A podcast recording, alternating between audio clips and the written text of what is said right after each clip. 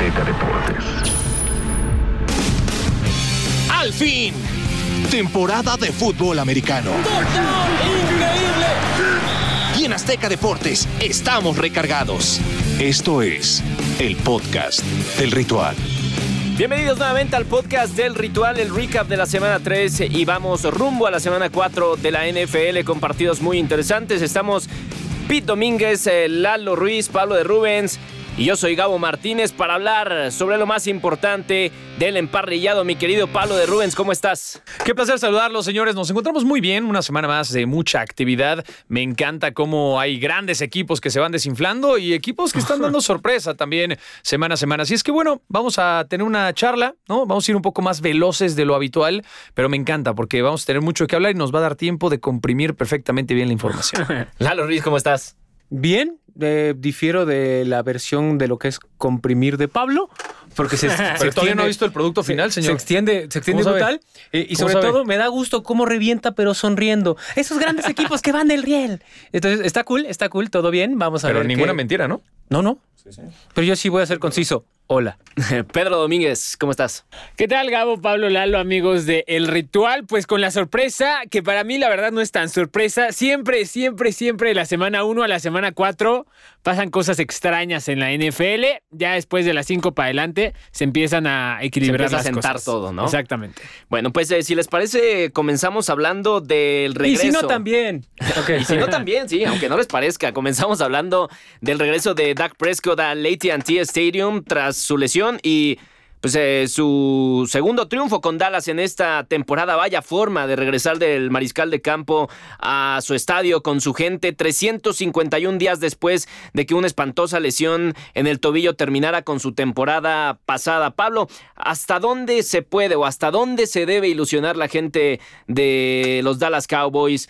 eh, en, esta, en esta temporada después de dos victorias y, al parecer pues juegos bastante contundentes, incluso la derrota eh, en la semana 1 en contra de Tampa Bay con un juego bastante decoroso. Fue un momento de estos eh, románticos, ¿no? Dentro de la NFL, estos momentos emotivos, podemos decir, que creo que sí cierran definitivamente una, una etapa en la carrera de Dak Prescott que fue difícil de superar, que fue difícil eh, poder regresar a este nivel competitivo y al nivel en el que está jugando, creo que vale la pena destacarlo. Es un jugador que a pesar de la terrible lesión del año pasado, sigue yendo al choque, sigue buscando salir de la bolsa, sigue explotando sus grandes talentos, no ha modificado de manera radical su forma de jugar y creo que es un acierto porque es un coreback que ha tenido números, ¿no? Que se sabe probado en la NFL.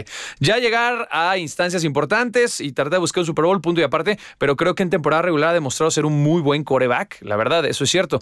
Ahora, eh, por el tema de Dak Prescott, palomita. Por el resto de las cosas, creo que podemos empezar a analizar muchísimo el tema de los vaqueros de Dallas, porque me encanta que he escuchado tantas frases de los vaqueros ahora sí son en serio, vienen de regreso, los vaqueros de Dallas por fin después de veintitantos años.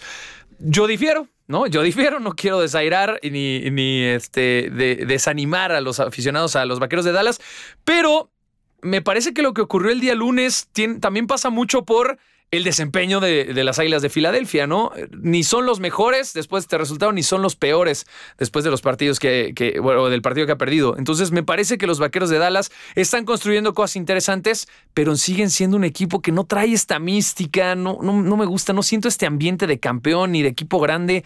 Es un equipo de Dallas que sí tiene los números, pero no sé si les va a alcanzar ya en las instancias definitivas. Lalo, ¿tú cómo ves a Dallas después de la victoria ante tu equipo, por cierto, ante Filadelfia? ups. Estaría increíble que fuera mío porque sería putrimillonario, pero no, no, le apoyo a ese equipo. ¿Puedes decir pero- putrimillonario en este podcast, Lalo? Claro, yo puedo decir lo ¿Sí que se quiera, puede? claro. Ya bueno. después lo van Continúa. a editar, seguro, ¿no? Continúa, Pero no, no, se de que se puede decir, se se, puede así. decir. Continúa. A ver, ¿cómo leo esta, este triunfo de Dallas? Honestamente, Dallas tiene que estar preocupado independientemente de la victoria. Tiempo de posesión que tuvo Dallas fue infinitamente superior a Filadelfia. Tuvo intercepciones que no habían tenido en toda la semana. Ok, no te pueden hacer esa anotación y que te arranquen en el balón en la zona de anotación con Fletcher Cox, que es cierto es muy atlético, lo que quieran. No puede pasar eso. No puede pasar que el titular en la posición de running back, de el corredor, termina siendo Pollard el hombre que, destaca. No es una mala noticia para Dallas que Pollard destaque. La mala noticia es que Ezekiel Elliott hay ocasiones en que la toma de decisiones, aprovechando ese talento que tiene, esa elusividad, pues ciertas ocasiones toma el camino más complicado, va y se estrella y no sé qué tanto vaya a durar. Pero bueno, eso es por un lado. Del otro, Zach Martin es el mejor en esa posición, no hay duda, y lo que tiene es que aprovechar y capitalizar el tiempo de posesión. Tuvieron un equipo que les dio absolutamente todas las facilidades, y hablo de Filadelfia, lo mal que juega Filadelfia, pero Dallas se tiene que centrar en mejorar porque tienen muchísimo, muchísimo trabajo de frente, sobre todo si tienen aspiraciones a ser en esta división del este de la Nacional, los manda más. Lo veo complicado después de la demostración de ayer. Lo de Dak Prescott no me sorprende, pero sí hay ciertos elementos en que forzosamente buscaba o a Brown, a CeeDee Lamb cuando tenía a Cooper solo. Entonces son esas lecturas de repente que dices, bueno, es el partido, quizás fue uno, ojalá nada más sea uno, pero para toda la afición de Dallas, tengan mucha mesura. Cierto es que probablemente acaben como líderes. Órale, va, qué padre. Pero ¿qué va a pasar cuando estés en postemporada contra equipos mucho mejores que, tú? ¿Con qué división también? Entonces, a mí me enseñaron desde Squinkle que en tierra de tuerto, de ciegos, el tuerto es el rey. Y esos son los vaqueros de y Dallas. esos son los vaqueros de Dallas. ¿Y viste la reyes. publicación en Twitter? No. Burlándose con un jersey en Twitter que le ganaron a Filadelfia cuando deberían de Ah, haber sí agradecido Y es lo de que los bye. fi- lo- No, las pero- águilas les dieron tantas Sí, pero, facilidades. pero eso fue porque Filadelfia empezó en la semana. o sea, de acuerdo, con pero, el jersey. pero Está- de verdad es bien. para festejar y burlarte bien, el rival ojo, con ese tienes que, tienes que celebrar cualquier tipo de triunfo, sea como sea. Eso lo comparto. Y más contra un rival, un rival divisional, órale va. Y más contra lo recalcitrante que son los aficionados de Dallas y lo hiperrecalcitrante que son los de Filadelfia, órale va, le da más sabor. Pero el que se lleva se aguanta. Entonces, cuando se enfrenten a un equipo mucho más complicado, mucho más compacto, un equipo mejor coachado, que tenga un coreback con mucha más experiencia, que tenga una cohesión como unidad ofensiva, quiero ver qué hacen. Porque ahí sí viene un sinodal real para Dallas. Filadelfia es un flan y estaban obligados a pasarle por encima. Y les costó, la primera mitad tenía nada más diferencia de 14 puntos cuando dominaron el tiempo de posesión. Eso es lo que se tienen que centrar, eso es lo que tienen que mejorar. Filadelfia, esta águila tiene el ala mocha, está con una garra en- rascándose las pulgas y la otra... eh, Estamos en reconstrucción, véanlo así. Por cierto, ahora que mencionas lo del tiempo, lo de Mike McCarthy en, su- en su gestión del reloj otra vez, eh, pues nefasto, ¿no? Además Brillante, de que hubo, el señor McCarthy, eh, hubo genio. jugadas por parte de, de las cebras bien complicadas. La neta, no sé cómo no, le dieron ese touch, ese touchdown a, a Dallas cuando Dak Prescott sí cruza. Pero ahí también es, no seas burro, sabes que te van a asesinar si vas de frente. Busca opciones. O no pongas a Dak Prescott, pon a Pollard. Pon- si quieres, pon un liniero. No pongas a tu mejor asset. Es una locura. Y eso es cocheo. Bueno, por lo menos eh, para cerrar, Pete, Dak Prescott está siendo lo que esperaban, esos 160 millones de Eh, dólares. Él mismo dice que está jugando a su mejor nivel de toda su carrera. Hay una lista de los corebacks de Dallas que completaron el 80% de sus partidos en juegos consecutivos. Esa lista es muy corta, nada más la conforman Troy Aikman y Dak Prescott después de lo que hizo ayer contra Filadelfia en tres juegos consecutivos. Y a mí lo que más me llama mal la atención es que no es una defensa imponente, pero es una defensa inteligente y que aparece cuando debe. El año pasado era una de las defensas que menos eh, takeaways, menos balones recuperaba en toda la NFL. Y ahorita, después de tres semanas, es la defensa que más robos de balón tiene en toda la NFL. Trevon Diggs está teniendo un temporadón estúpido, realmente jugando a un nivel increíble. Micah Parsons está haciendo una diferencia. La defensa no es que sea imponente, es que es inteligente y aparece en los momentos clave y eso puede hacer toda la diferencia porque recordemos que van tres semanas. Eso puede ser toda la diferencia para que la ofensiva otra vez empiece a caminar de buena forma. Lo único que sí hago una acotación, tienen que mejorar la defensa, los holdings que hacen, los marquen o no los marquen, eso Sí, es lo de menos porque sí. es subjetivo y es apreciación. Pero neta, hay ocasiones en que ni siquiera era necesario No, ese contacto. pero ¿sabes qué? Ni siquiera era Eso es necesario fácil que lo de jalara. arreglar. Sí, sí. Lo fácil, lo, lo muy difícil de arreglar es que tú robes el balón. Sí. Eso ya lo tienes. Y no lo tenían hasta ayer. Sí, exacto. Oh, y, tu- y tuvieron no, no. para este partido No, hasta también el a la defensa. pasado, ¿eh? o No sea- estaba la defensa completa tampoco No, de no, o los sea, vaqueros de Dallas. Tú Ni- lo viste. Herbert, tú lo viste interceptar ahora a Jalen Hurts, tú lo viste tener una buena actuación contra Tom Brady. O sea, Trevor Diggs. Sí, se está probando bien. Creo sí, que el ojo. apellido le ayuda muchísimo también. ¿no? Bueno, pasemos ahora al tema de, de los Kansas City Chiefs. Los Chargers se enfrentaron al equipo en el papel eh, más fuerte del oeste de la Nacional y no se achicaron para nada. Vencieron a los jefes que ahora se ubican, por cierto, en el sótano de este sector. Ahora sí, como en la escuela, ¿qué aprendimos, Pablo, de este partido? bueno, primero que nada, me parece que lo más importante en lo que tiene que estar concentrado la organización de los Chiefs es en ver que eh, Andy Reid se encuentre en buen estado de salud. Creo que eso es primordial para que el equipo se sienta seguro, para que siga trabajando semana a semana. Lamentablemente salió en ambulancia del estadio en el último partido, se empezó a sentir mal. Todo parece indicar que no es nada grave, pero sí hay que poner mucha ya atención. Entrenó, por, eh, ya entrenó, exacto. Entonces todo parece indicar que no es nada grave, pero sí hay que poner mucha atención a este tema.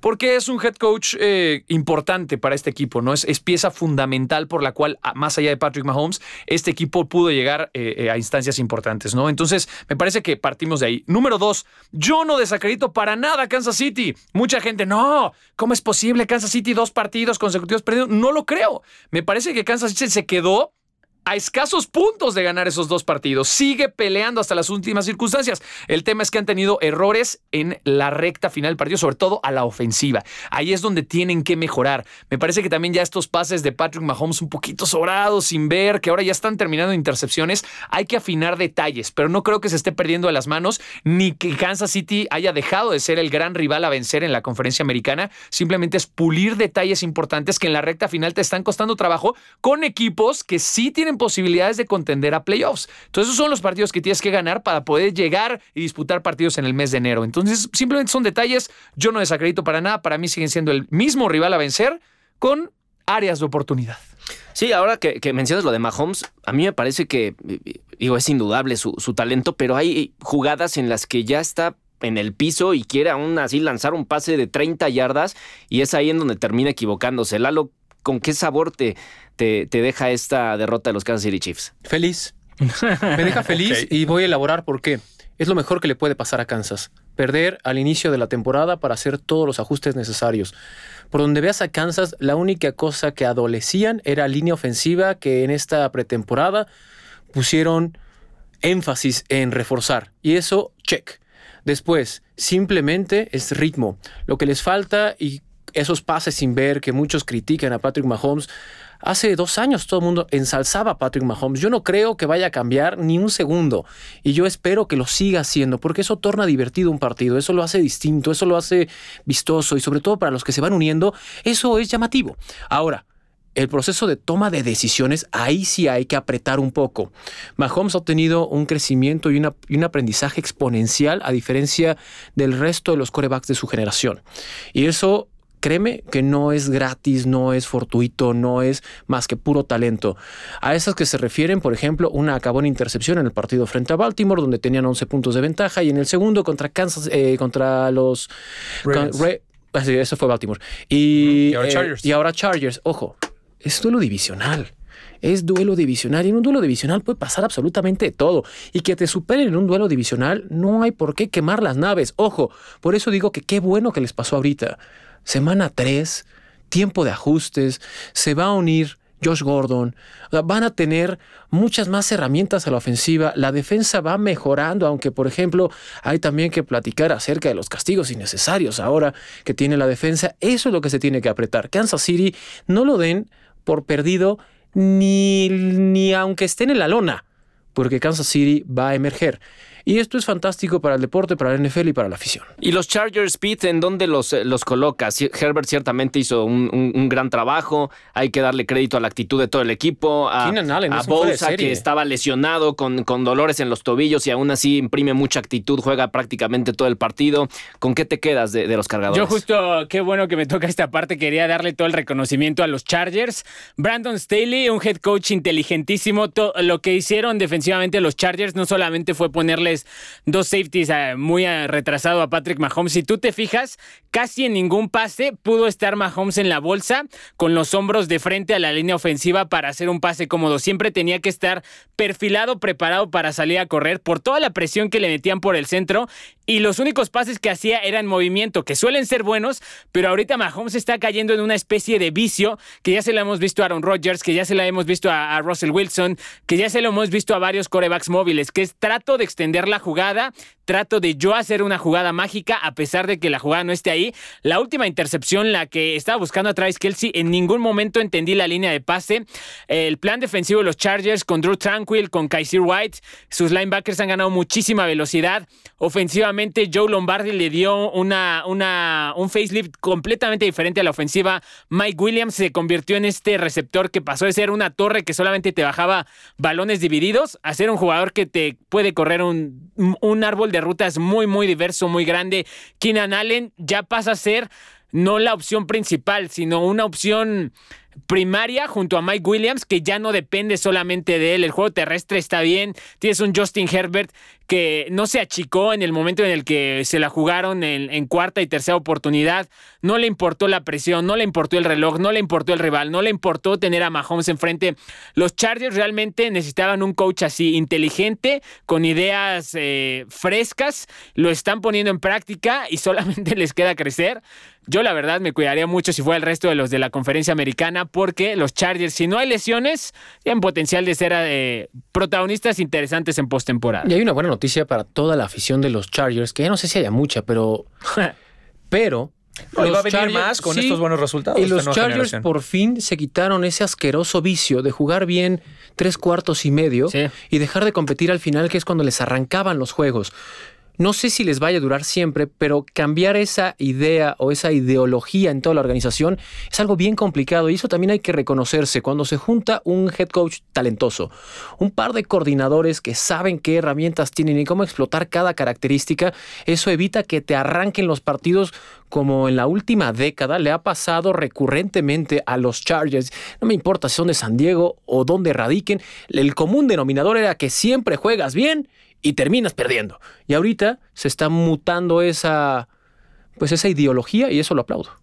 Por cierto, ya para cerrar este tema de, los Chargers en contra de los Chiefs, Mahomes se convierte en el eh, mariscal de campo más rápido en la historia de la NFL en pasar 15 mil yardas. Lo hizo en el juego número 49 de su carrera, eh, superando el récord de Matthew Stafford, que por cierto ahorita vamos a hablar de él, que, quien lo logró en 53 partidos. Y hablando de, de los Rams, pues eh, estaban por ahí en el radar, vencen a Chicago, todo el mundo eh, pues esperaba buenas cosas de los Rams, pero se enfrentan a Tampa Bay ahora y le ganan al campeón, al candidato al bicampeonato, eh, y en un partido ante un rival como este, pues eh, díganme si era lo que necesitaba Pablo el equipo para, para confirmar que, va realmente en serio en esta temporada. ¿Ya podemos eh, sacar candidatos a MVP o, es muy pronto en la temporada? es muy pronto, pero candidato. Yo, hice una apuesta y literalmente ¿eh? hice una apuesta de dinero en el mes de junio de Matthew Stafford. Sí. Te la pagaba 500 a... a creo que te pagaba 4.700. Está increíble. Y ahí está, Matthew Stafford, la verdad. Está arrancando una campaña increíble, sigue lanzando de una manera espectacular. Creo que fue el mejor negocio que han hecho los Rams. desde hace muchos años. Es lo que les faltaba. Eh, es justamente lo que necesitaban, un coreback mucho más agresivo, con mejor brazo. Y les voy a decir algo, es la combinación perfecta. Los Rams necesitaban coreback y Matthew Stafford necesitaba salir de Detroit. Perfecto, todo el mundo gana. Ahí está Jared Goff haciendo lo suyo, ¿no? Peleando contra corriente en el equipo de los Lions, pero mientras tanto Matthew Stafford está recibiendo todas las palmas. No solamente es una gran plaza, sino que tiene un flamante nuevo estadio, que tiene una gran afición, que está tratando de cambiar un poco el chip, eh, la mentalidad después de su mudanza, y creo que está en el momento perfecto. Esta combinación de Stafford con Cooper Cup es increíble. De Sean Watson también salió con una jugada espectacular, de esas que no le veíamos hace mucho tiempo. ¿No? Lo que ha logrado conseguir en esta ofensiva eh, Sean McVay es realmente destacado. Para mí son el rival a vencer en la conferencia nacional. Son los favoritos a llegar al Super Bowl junto con los Bucaneros de Tampa Bay que tienen que seguir mejorando. Ya, ya les ganaron en temporada regular. Eso es un muy buen primer indicio. Todavía no termina la cosa. Tienes una defensiva poderosa, portentosa con jugadores de experiencia. Creo que los Rams van a tener una gran temporada 2021 y ya están empezando con una muy buena sinergia. Antes de que se empiecen a sulfurar si no es Dishon Watson, pero de, hablaba de Dishon Jackson y es lo mismo. Sí, sí, hablaba de Hablaba de él y de esa Watson no está jugando. Exactamente. No, no, es que ya ves que de repente hay gente que. Ah, tranquilos, tranquilos. Fue un resbalón de una letra. No, no inventen.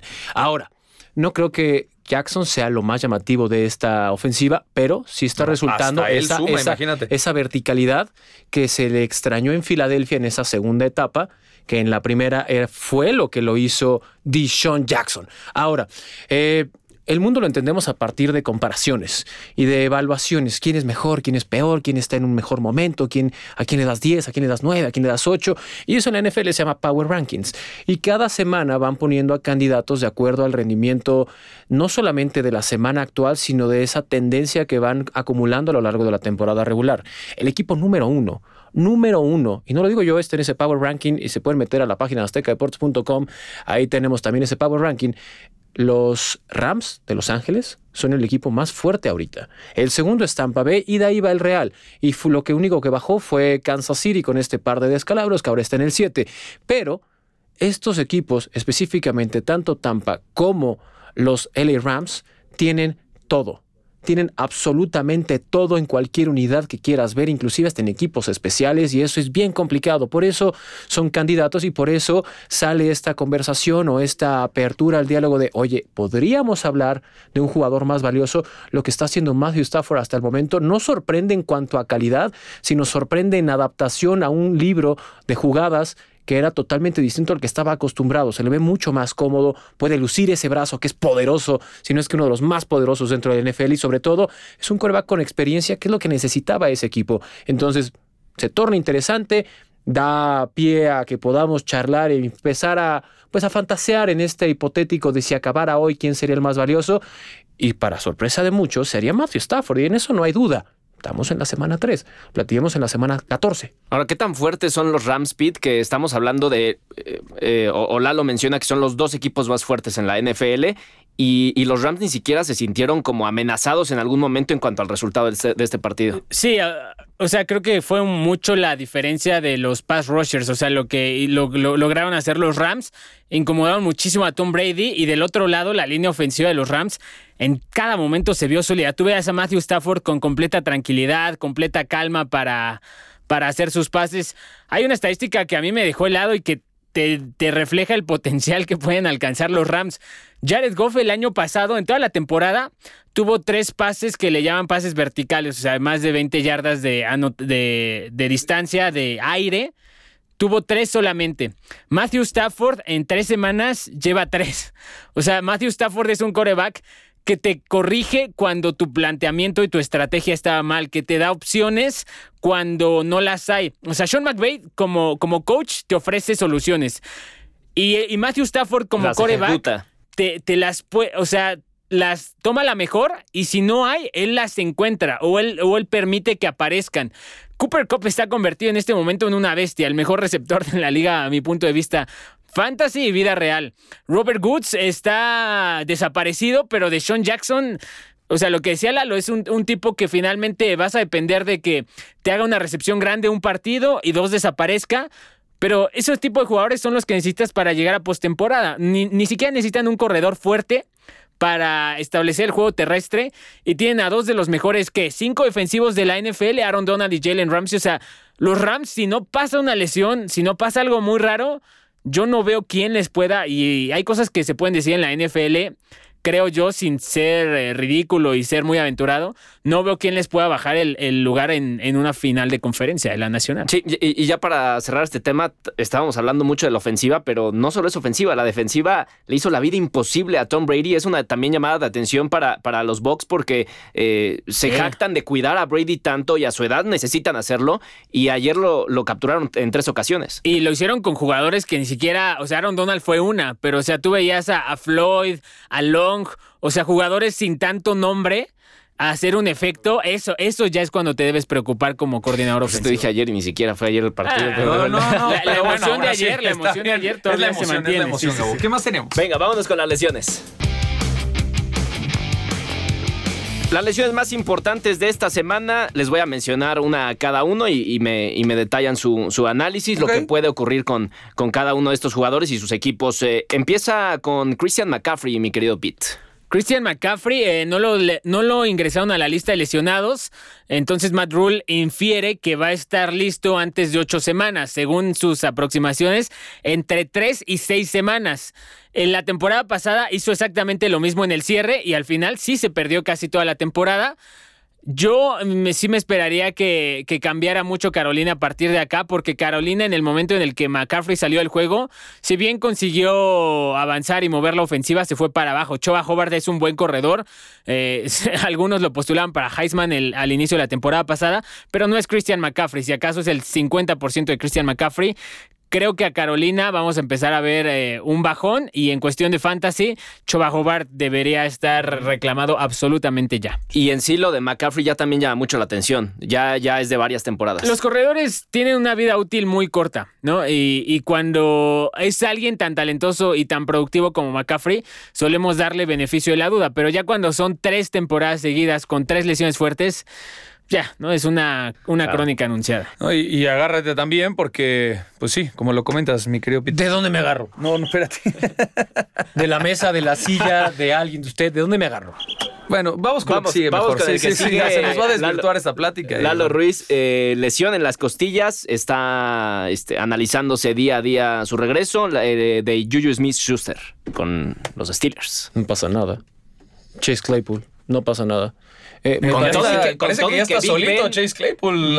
pero con todo y que está lesionado. claro me receptores. Me preocupa más el estado físico de Big Ben que lo que pueda hacer Yuyu. Yuyu es un muy buen receptor, nadie dice que no, tiene muchísimo talento, eso también es cierto. Pero después de esa explosión donde su nombre cobró fuerza dentro de la NFL, donde lo ponen el mismo equipo, lo decanta como el receptor número uno, honestamente ves las estadísticas, las veces que han sido target y las veces que ha tenido la recepción, honestamente le falta mucho a Juju Smith-Schuster. Reitero, no es una buena noticia en ninguna organización, no importa el nombre si es titular, con que sea titular y esté lesionado, te obliga a cambiar tu plan de trabajo y nunca va a ser una buena noticia. Jamás celebraremos la lesión de ningún jugador Primero, porque es algo que no se debe hacer.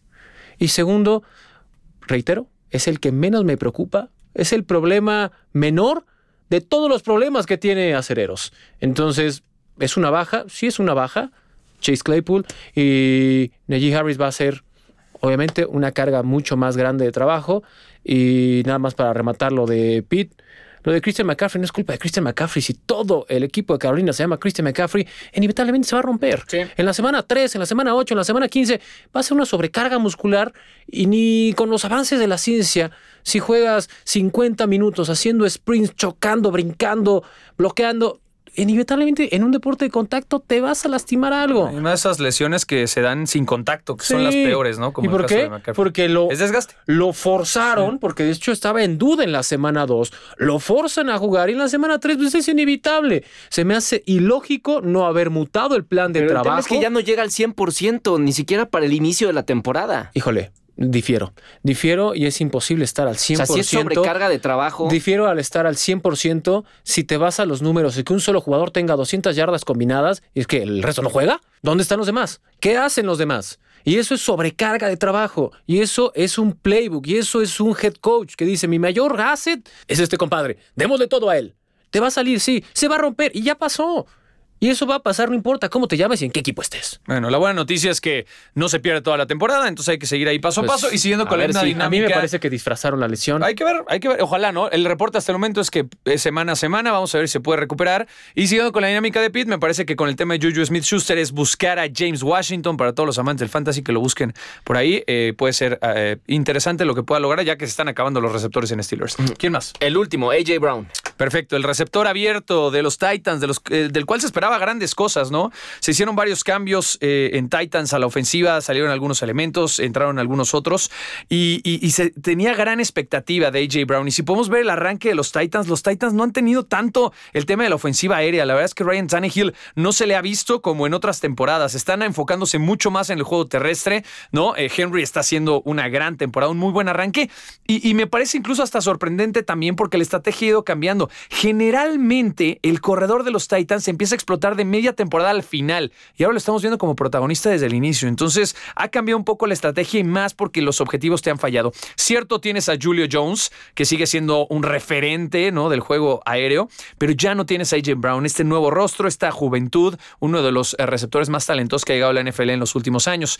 ¿Quién es la solución ahí? Pues Chester Rogers, ¿no? El que de repente está saliendo con recepciones. Esa es tu solución. No, de repente la solución, pero son los yo nombres creo- que están en saliendo por ahí. Yo creo no me atrevería a tomar a nadie, ¿sabes por qué? Porque Derrick Henry el año pasado tuvo 19 recepciones. Sí. En tres juegos de esta temporada lleva 12. O sea, parece que lo van a usar mucho más como receptor. Es la y además, jugadores que tuvieron una recepción, o bueno, un pase lanzado en su dirección.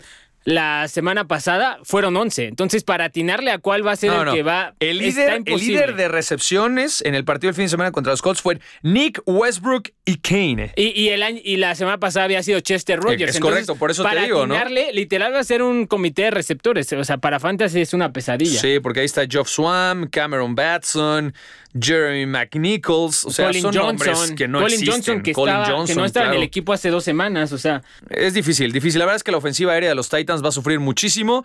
Eh, otra buena noticia también, esperaban que fuera un tema de, de ligamentos cruzados. Parece ser que solamente se, se resintió. No sé si sea cierto, nos vamos directo con los reportes, pero al parecer AJ Brown no se pierde la temporada completa y eso No, es una muy buena día. noticia. Sí, bueno, vámonos con los partidos de la semana. Venga, Pete Domínguez, tu partido de la semana. ahí está. Me fui por la No hay fácil, otro, no hay otro. Pero, o sea, fui el primero en contestar. Eh, es el duelo de. ¿Te acuerdan ese intro que hizo CBS hace cuatro temporadas? Que era Goliath, que no era. Cuando estaban juntos, no era un Goliath, eran dos Goliaths. Y acá se van a enfrentar. Brady ya dijo que sabe cómo se van a preparar, sabe lo que Belichick les va a decir, sabe cómo los va a motivar, sabe cómo va a ser la semana, que no espera un cálido recibimiento, que no espera nada de eso. Y además tiene la oportunidad, que seguramente pasará, de romper el récord de más yardas por pase jugando contra los Patriots en Foxboro. Entonces, Buccaneers contra Patriots, no creo que va a ser un partido parejo. Creo que al final Tampa puede ganar de una forma un tanto... Aplastante, dilo, Pete, No, no aplastante, pero sobre el último cuarto ya se puede separar. Pero va a ser un partido muy, muy interesante y muy morboso.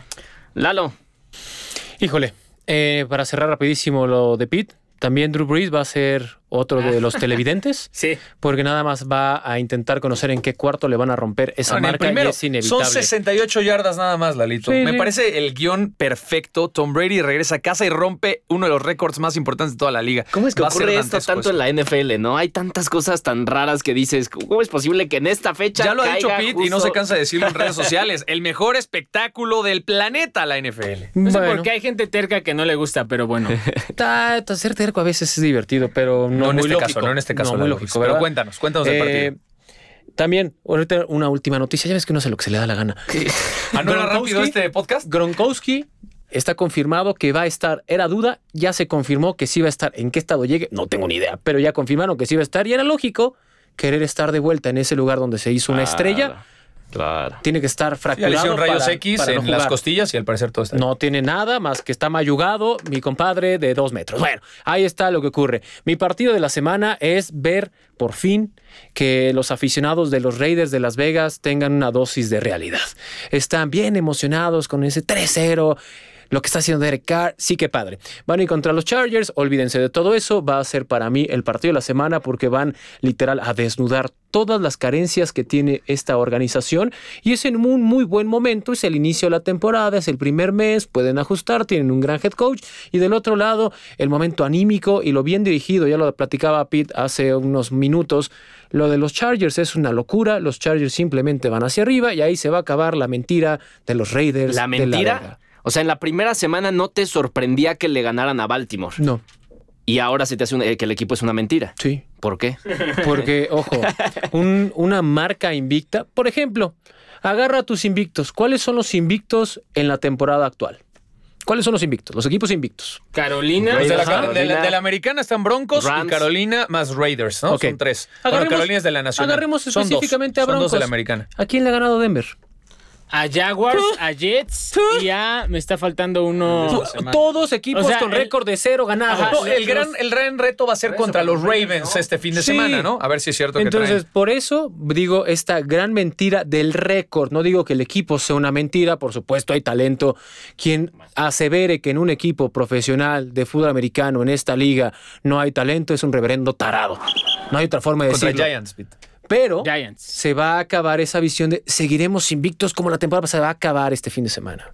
Bueno, Pablo de Rubens, Cardinals en contra Yo te voy a hablar Rams. de dos invictos que sí traen poderío, muchachos, y que están en camino para el Super Bowl. El tema de los eh, eh, Rams y el tema de Arizona. Es un duelo divisional. Cualquier cosa puede pasar. Si alguien le puede quitar el invicto a cualquiera de los dos equipos, son ellos mismos. Vamos a ver cómo O se sea, desarrolla ¿ellos el pierden? encuentro. ¿Ellos pierden o sea, con sí? Rams contra Arizona Ah, y Arizona contra No, ya no quiero estar invicto. Ponme una Pero, derrota. Exactamente. Sí, sí, Entonces, ¿sabes qué? Está muy pasar, manchado. ¿no? Es duelo divisional. Me encanta lo que vamos a poder ver porque tenemos dos grandes ofensivas. La poderosa ofensiva de los Rams contra la dinámica y divertida ofensiva del equipo de Arizona, contra una defensiva portentosa de los Rams y una defensiva que está creciendo semana a semana con el conjunto de Arizona. Lo decíamos al inicio de la temporada, desde el primer capítulo del podcast. Para mí, Arizona es de los equipos más divertidos de ver en todo el emparrillado. Y ahora enfrentarse a los Rams me gusta porque los dos se van a medir realmente, a ver dónde está el nivel entre ambas escuadras. Creo que los dos tienen grandes posibilidades de playoffs. Así es que para mí, ya después del partido de los Patriotas contra los Bucaneros, porque tiene un sentimiento especial, me quedo con este de los Rams en contra de Arizona. Buenísimo, excelente duelo también de corebacks, Kyler Murray y eh, Matthew, Stafford, con dos estilos totalmente distintos, pero será muy divertido ver eh, cuál de los dos se impone. Vámonos con eh, los consejos de fantasy por último antes de cerrar este podcast. Venga, empezamos contigo, Pedro Domínguez, tu consejo de fantasy. Mi consejo de fantasy es vendan a Clyde Edwards Hilaire, el corredor de los Chiefs de Kansas City. No creo que vuelva a tener una jornada tan productiva. Para saber cuándo va a volver a, conseguir un touchdown Clyde Edwards Hilaire va a ser una, una ruleta rusa. De verdad va a ser muy complicado. Los Chiefs, aparte, esta, esta semana vía de Marcus Robinson tomar jugadas o tomar snaps como corredor. O sea, ya están involucrando receptores. Ya no es solo Darren Williams, ya no solo es eh, Jerick McKinnon, ya es de Marcus Robinson que le está robando snaps como corredor a Clyde Edwards, Ed- Edwards Hilaire, que tuvo un buen partido. Creo que hay gente que, y como tienes el hype de que pertenece a la ofensiva de los Chiefs, lo pueden vender un poco caro porque la verdad no creo que vaya a ser muy productivo. el Todavía resto de tiene la valor temporada. y más después de esta semana, ¿no? Simón, exactamente. Simón. Simón, Simón Pedro. Simón, sí, fuerza, fuerza, fuerza, Lalo, ¿cómo Lalo, no? tu consejo de fantasy. No jueguen fantasy. Muy bien, el que sigue, muy bien. Venga, Pablo de Rubén. Eh, perdón, Gabo, por lo que voy a decir. Todo lo que apeste a los osos de Chicago, déjelo ir, señores. Véndalo si es que cree que tiene algo de valor. Eh, trate de hacer algún trade, ¿no? Eh, en el tema de corredores, tal vez. O sea, ni siquiera me parece que está sucumbiendo el equipo de los Bears con Justin Fields. No lo estoy criticando a él, su primer partido como titular, pero no está avanzando y no te va a dar puntos No, pero no, fantasy. no es la culpa Todo para nada de lo que huela a. Chicago, Sí, sí. véndelo y deshazte de él porque de verdad te va a costar más de lo que realmente vale. ¿no? Yo Ya, tengo a Allen Robinson, por Para, cierto. para que, para Véndelo que, ya, para que no se ericen, sí, desháganse de Allen Robinson y desháganse de Demian Harris de los Patriotas. No dio nada en un par de semanas. Pónganlo en la banca. En todo caso, hagan el trade. Con todo, es que lo único que va a hacer correr, correr y correr. Me gusta Mac que no va a hayas hacer nada. Sí, sí. No, no, que no le gusta, pero sí Me se parece engancha. decir algo, ¿no? No, es como de- Está bien, está bien. Si no tienen en qué invertir tres horas de su tiempo, pónganse a leer. Salgan, conozcan. ¿Leer estadísticas? Lo que quieran, pónganse a leer. Leer te cambia la visión. pero bueno, a ya. leer. A leer, señor. ¿Y ahora? ¿Ya nos vamos? Vámonos, vámonos. Bueno, Gracias. Pete Domínguez, Lalo Ruiz, Palo de Rubens. Yo soy Gabo Martínez. Nos escuchamos la próxima semana. Esto es el Ritual Podcast. Adiós. No te pierdas el próximo episodio del podcast del ritual. Azteca Deportes.